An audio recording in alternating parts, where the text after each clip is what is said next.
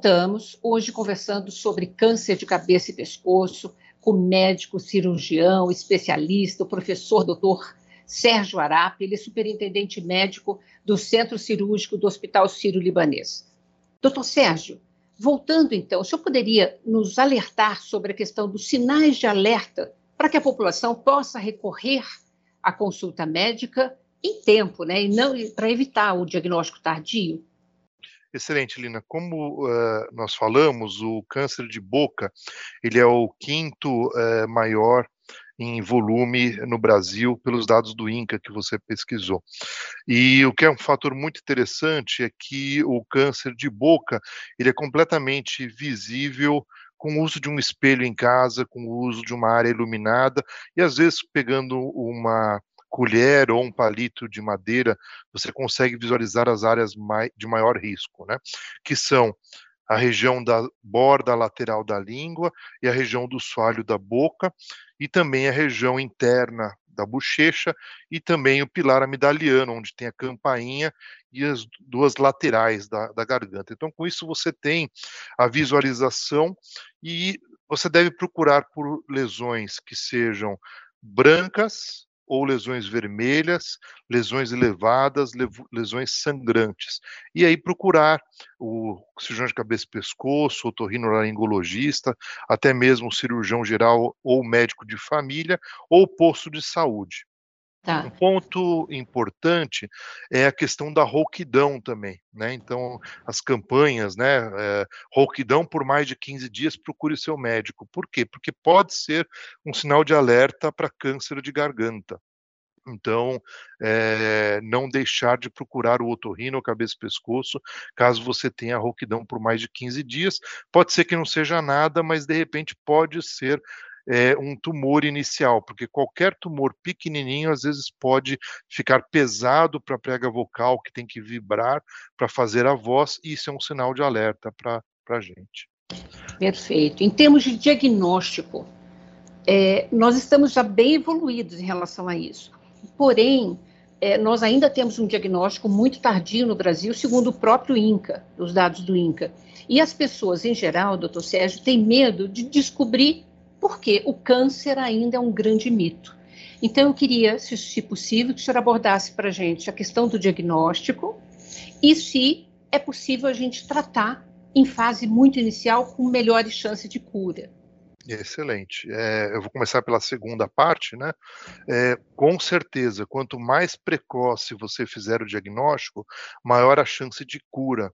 E apesar do estigma, apesar do carimbo de que câncer é incurável, quando você faz o diagnóstico de tumores pequenos, que não tiveram o que a gente chama de metástase, ou seja, não saiu a célulazinha da mucosa e foi parar na região do pescoço, ou até mesmo a distância, parar dentro do pulmão, que é o lugar mais frequente, você tem chances excelentes de cura, que giram em torno de 97, 95, aí começa a cair um pouquinho com o passar do tempo, a depender do momento que você faz o diagnóstico para 80, para 70%, até chegar a casos mais avançados que você ainda tem uma chance de 40, é, 30% é, de cura, né? Então, quanto mais precoce você fizer o diagnóstico, maior a chance que você tem no caso de câncer de, de mucosa.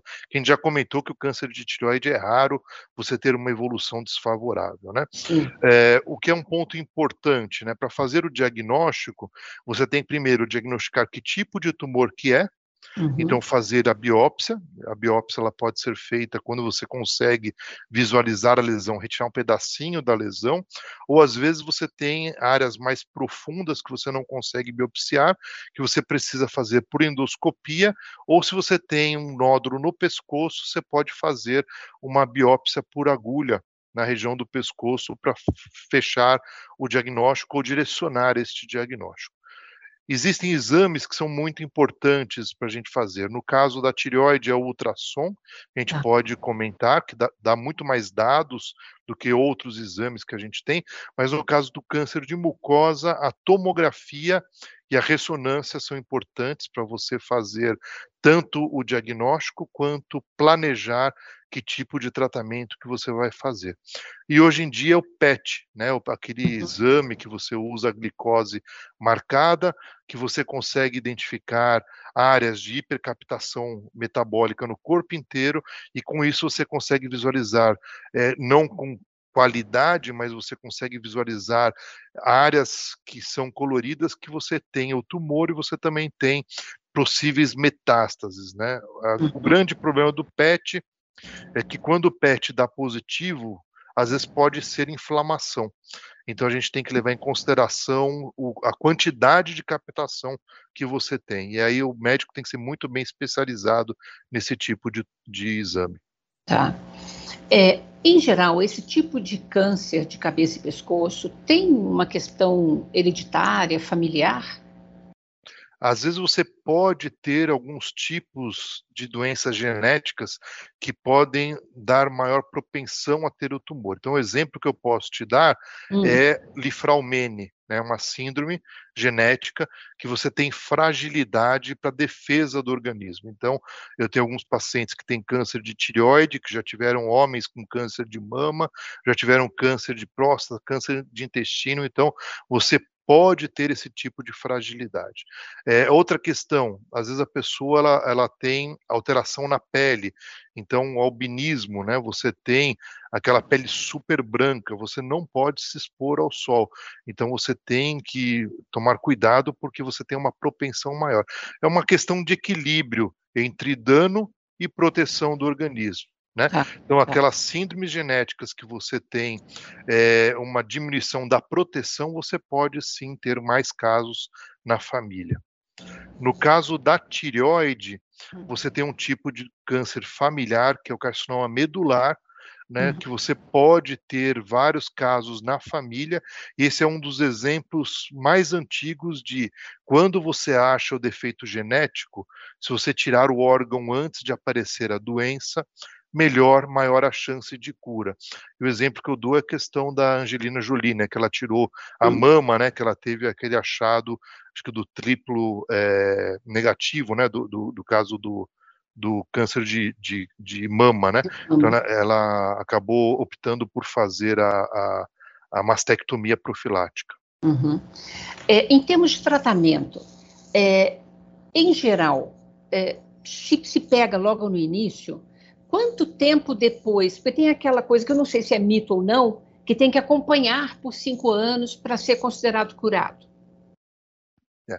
São dois marcos, né? Então ah. é que nem o, o, o, pedágio, né? Você, primeiro pedágio são dois anos. Então é a chance de volta do tumor ela é muito maior nos primeiros dois anos depois do fim do tratamento. Então, a pessoa tem que ficar muito de perto, a cada quatro, a cada seis meses, procurar o oncologista, procurar o cirurgião, para garantir que, caso volte a doença, então é muito importante, quando você faz a consulta, você explicar para o paciente que pode acontecer de voltar e a gente tem que tomar bastante cuidado porque a gente vê muitas pessoas saindo do consultório depois da cirurgia falando: ah, o médico me falou que eu estou curada do câncer. Uhum. Não, você tem que chegar até esse pedágio de dois anos, né?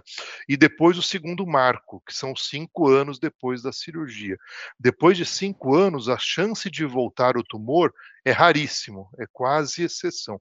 Então, por isso que a gente considera que é, dois anos e cinco anos são os marcos de pós-tratamento dos pacientes. No caso da tireoide, um pouquinho mais, porque a tireoide é tão lenta que ela pode demorar um pouco mais para voltar. Então, provavelmente, esse paciente vai ficar fazendo ultrassom até o final da sua vida, uma vez por ano, uma vez a cada dois, três anos, né? Não tão frequente assim. E vai ter que fazer o acompanhamento da reposição do hormônio da tireoide. Uhum, perfeito. Nós estamos caminhando para o final, mas eu queria um recado final seu. O que você, em termos de câncer de cabeça e pescoço, é, pode nos alertar em termos da população que está aqui nos acompanhando? Uh, ótimo, Lina, evitar os, os fatores de risco, né? Então, evitar aí ao máximo o fumo, bebida, é, tomar cuidado aí com a questão do, do, do sexo oral, é, fazer o diagnóstico precoce, e uh, procurar o médico quando você identificar fatores de risco quanto antes. Né?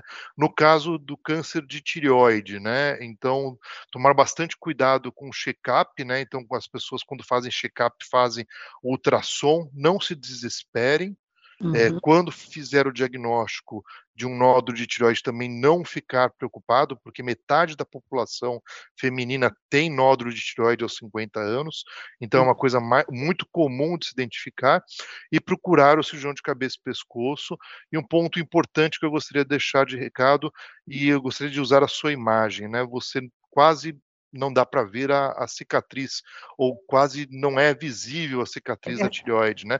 Hoje em dia as pessoas têm vendido que fazer uma cirurgia alternativa, que é pela boca, de retirar a tireoide, não tem indicação nenhuma e ela não é recomendada pelo Conselho Federal de Medicina, nem pelo Conselho Regional de Medicina do Estado de São Paulo. É considerado como experimental. Então, faça a cirurgia tradicional, que nós temos excelentes resultados e com menos complicações. Nossa, que alerta muito importante.